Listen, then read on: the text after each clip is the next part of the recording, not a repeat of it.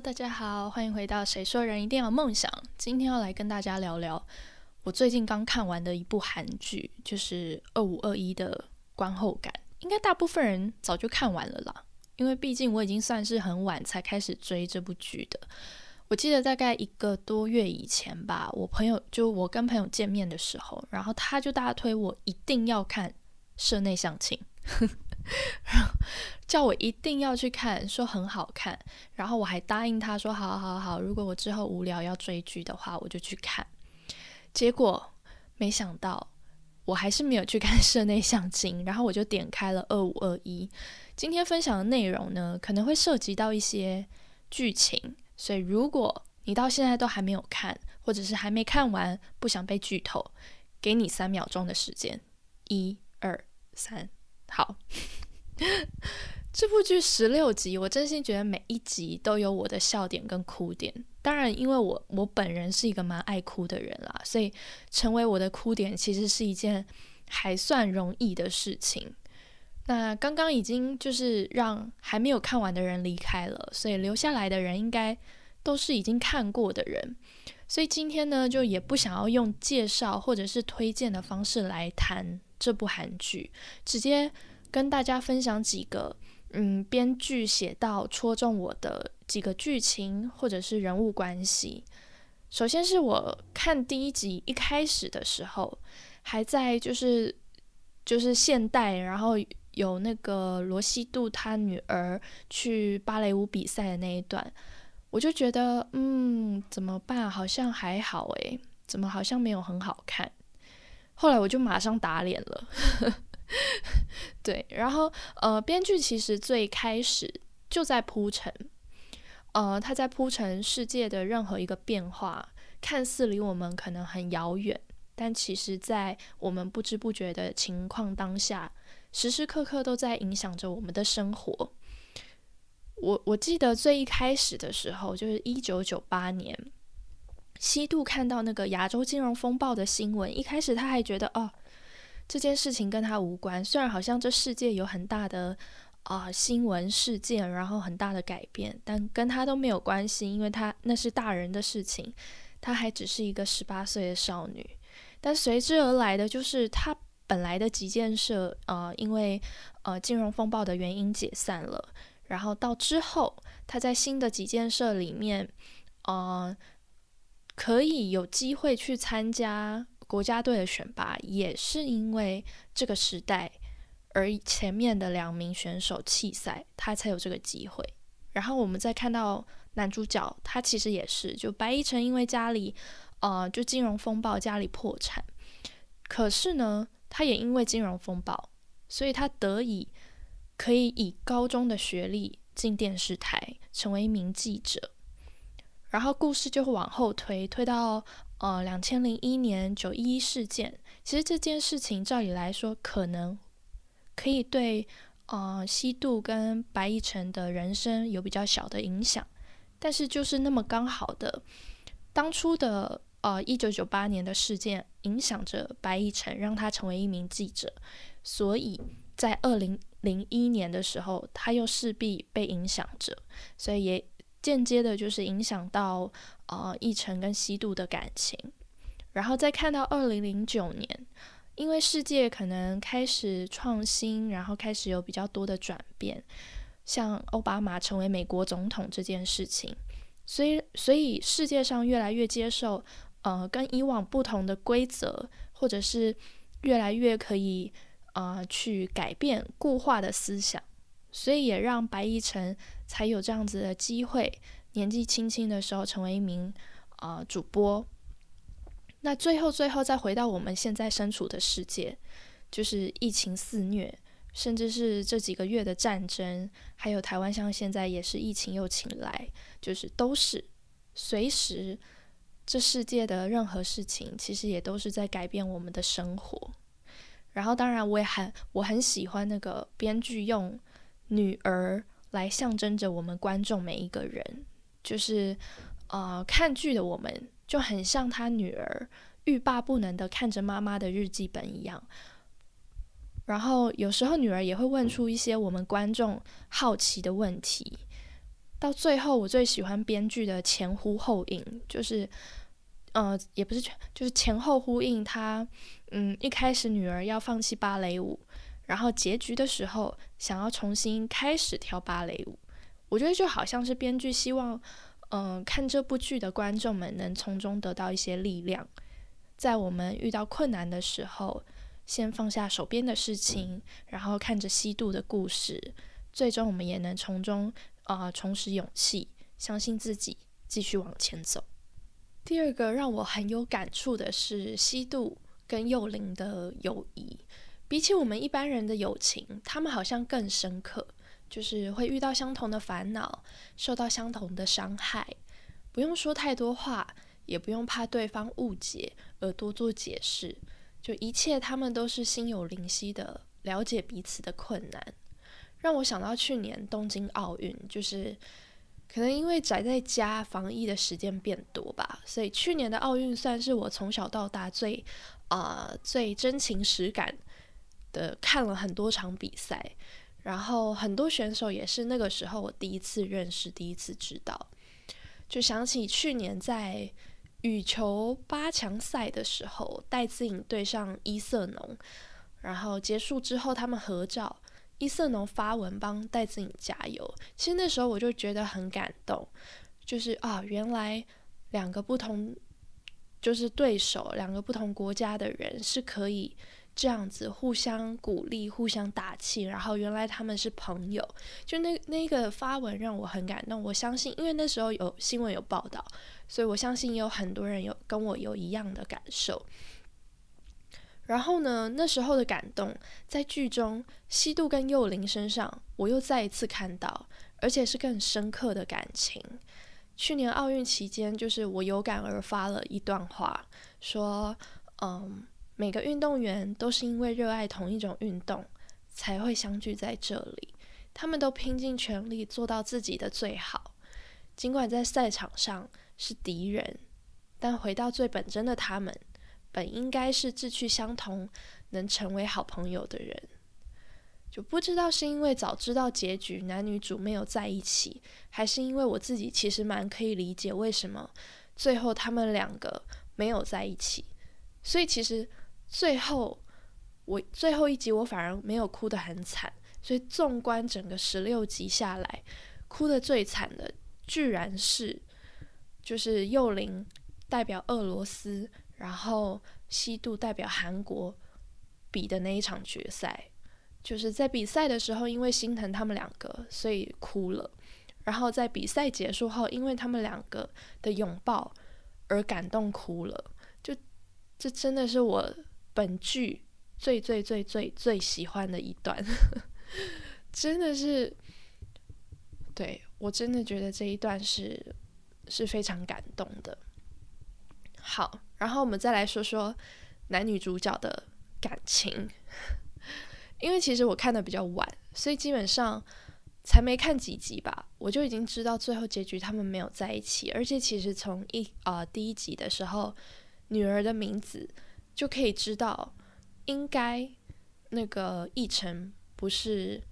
不是女儿的爸爸，对，所以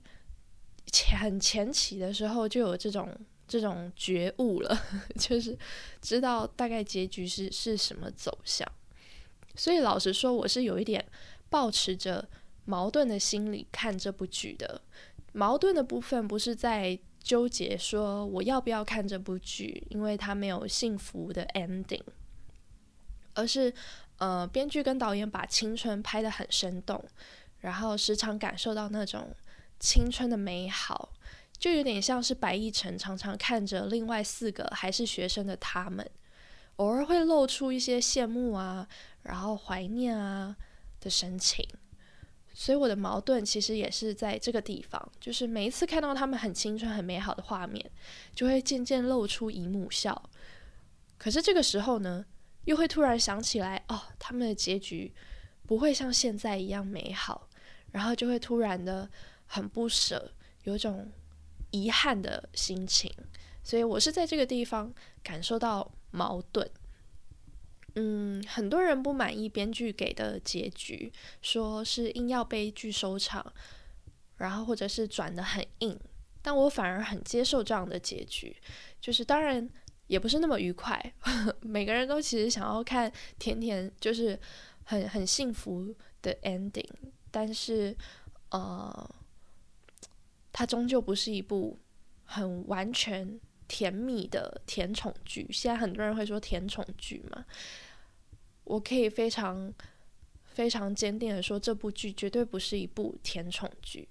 所以，啊，如果是单纯希望在辛苦的生活中能笑一笑，然后看一部剧的人来说的话，或许会失望。但剧种本来就是各式各样的，没有一定要浪漫的喜剧才能拍。就像剧中亚运会裁判讲的，如果你想要看喜欢的选手赢，请去看电影。但所以，如果你想看甜甜的浪漫喜剧的话，请去看《浪漫满屋》。就是不可否认的，二五二一，我认为它就是一部好剧。就是虽然它的结局可能对有些人来说不是这么的美好，但我觉得完全，他完全的认同，它也是一部好剧。对，然后我也看到很多人评论说，哦，如果白亦晨能就是不要心事都自己扛啊，如果他能善于沟通啊，就不会分手。然后如果西渡再坚持一下，或者是两人好好面对这个问题，再多理解一点，相爱的两个人根本不应该分手。有很多这样子的评论，但其实每个人的性格、遇到事情的处理方式。面对事物的价值观本来就很不一样，没有人是完完美美的。我们只不过是在茫茫人海中找寻一个可以跟自己各方面尽量都相处得来的人，但也只是尽量。就像父母也会吵架，朋友也会吵架。那哪些人会因为吵架而分离？哪些人会因为吵架而更靠近彼此？其实取决于在呃。我们吵架的点是不是刚好触碰到我们的地雷？那些不能妥协的底线，就会让人吵架后渐行渐渐的啊渐行渐远，或者是走向分离。呃，其实，在剧中可以看到，嗯，西渡对于白以晨在最一开始以为是网友的时候的告白，他说的是“我想拥有你”，然后看到。呃，白亦辰对西渡说他爱他的时候，但他接下来说的是：“我爱最原本的你，不管你是什么样，不管你对我的心情是什么，我就是爱着你。”其实，在这个地方就很可以看出这两个人的爱情观，或者是爱人的方式的不同。西渡是一个会想要拥有对方的人，所以就如同他们最后在一起的时候，西渡希望他可以分担，他可以理解，他可以倾听白亦辰的所有痛苦、困难。可是白亦辰不一样，亦辰他是一个喜欢美好的事物，希望他永远在那里，然后不多做破坏的人。所以编剧其实，在呃，他们还没有正式在一起之前，就已经埋下伏笔，就是他们两个的爱情观，然后呃，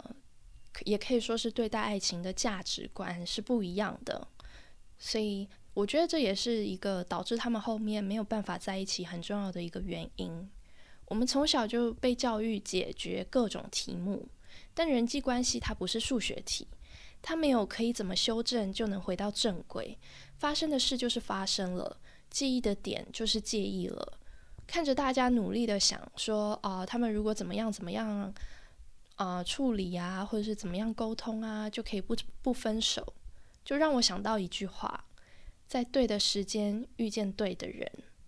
而西渡跟白亦辰是在对的时间遇见不对的人，他们相遇的时间很刚好，在一个有一个人是很孤单的时候，白亦辰的关心。还有在乎，对罗西度来说很温暖。那另一个刚好处在人生低谷，一个很很很大的转捩点的情况下，罗西度的开朗，然后很简单就能感受到幸福的能力，对白亦晨来说就像是雨天遇见太阳，然后出现彩虹。虽然是在一个很需要彼此的时间认识的、相遇的，但他们不是对的人，因为那时候的他们还不足以成熟到可以去啊解决、去处理他们青春衔接中年啊衔衔接成成年的时候，这中间的阵痛期所带来的种种问题，他们还不足以去解决。但嗯，我也会说他们在错误的时间。遇见对的人，人最本质的性格其实很难改变，或者是你你会被什么样的人吸引这件事情，我觉得很难改变。所以我相信男女主角他们不管在任何时候相遇，都依然会被对方吸引。罗西度依然还是会喜欢上温暖的白亦晨，然后白亦晨依然会爱上那个开朗阳光的罗西度。但他们相遇在人生中最剧烈动荡的时期。所以他们的分手就是刚好的，没有在对的时间遇见对的人。以上是我自己对他们这段感情的解读啦，所以也是为什么说我完全理解这个结局的走向。最后呢，想要来呼应一下我们频道的名字“谁说人一定要梦想”这部剧，其实很大篇幅都充斥着梦想。因为罗西度跟高幼霖的极简梦想是这部剧很大的重点嘛，就是很大篇幅都在讲极简。但我很喜欢编剧对梦想的定义跟解读，仔细看会发现说，呃，不只是成为国家代表队，或者是成为金牌这种好像很很远大、很宏大的目标，才可以很帅气的称之为是梦想。剧中我觉得有有有一集就是在讲那个击剑学妹，她坚持要放弃一直以来学习的运动，然后对未来新生活抱持着憧憬，想着或许可能成为一个面包师傅。我觉得后面那个他比赛比到进八强，然后就很断然断然的去弃赛，因为他知道他真的没有想要再继续这个这样子的。的生活跟目标，他想要转换跑道，就那个时候，我觉得他也好帅气哦。还有白亦晨说的一段话，就是没有过着梦想中的生活，不代表人生是失败的；即便过着梦想中的生活，也不代表人生就是成功的。我只想做好现在手中的工作，那就是我目前的梦想。说是不是很呼应我们的频道名？所以呢，最后就用这句话来结束今天的分享，就是，嗯，